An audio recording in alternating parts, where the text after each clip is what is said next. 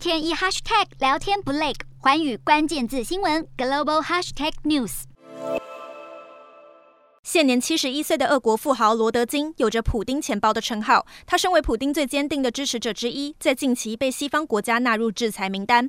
罗德金曾经是一名首席大提琴家，同时也是普丁女儿的教父，与普丁关系十分密切。根据国际调查记者同盟报告，罗德金透过银行和离岸公司为普丁洗钱高达二十亿美元。此次被列入制裁对象的也不只有他。俄罗斯能源巨擘谢琴、石油运输公司总裁托卡瑞夫、钢铁矿石与媒体业商人尤斯斯。马诺夫，还有克里姆林宫的发言人贝斯科夫都在制裁名单上。就在西方国家想进一步制约俄罗斯行动时，一位俄国政治学家向媒体透露，普丁已经在为核战做出准备。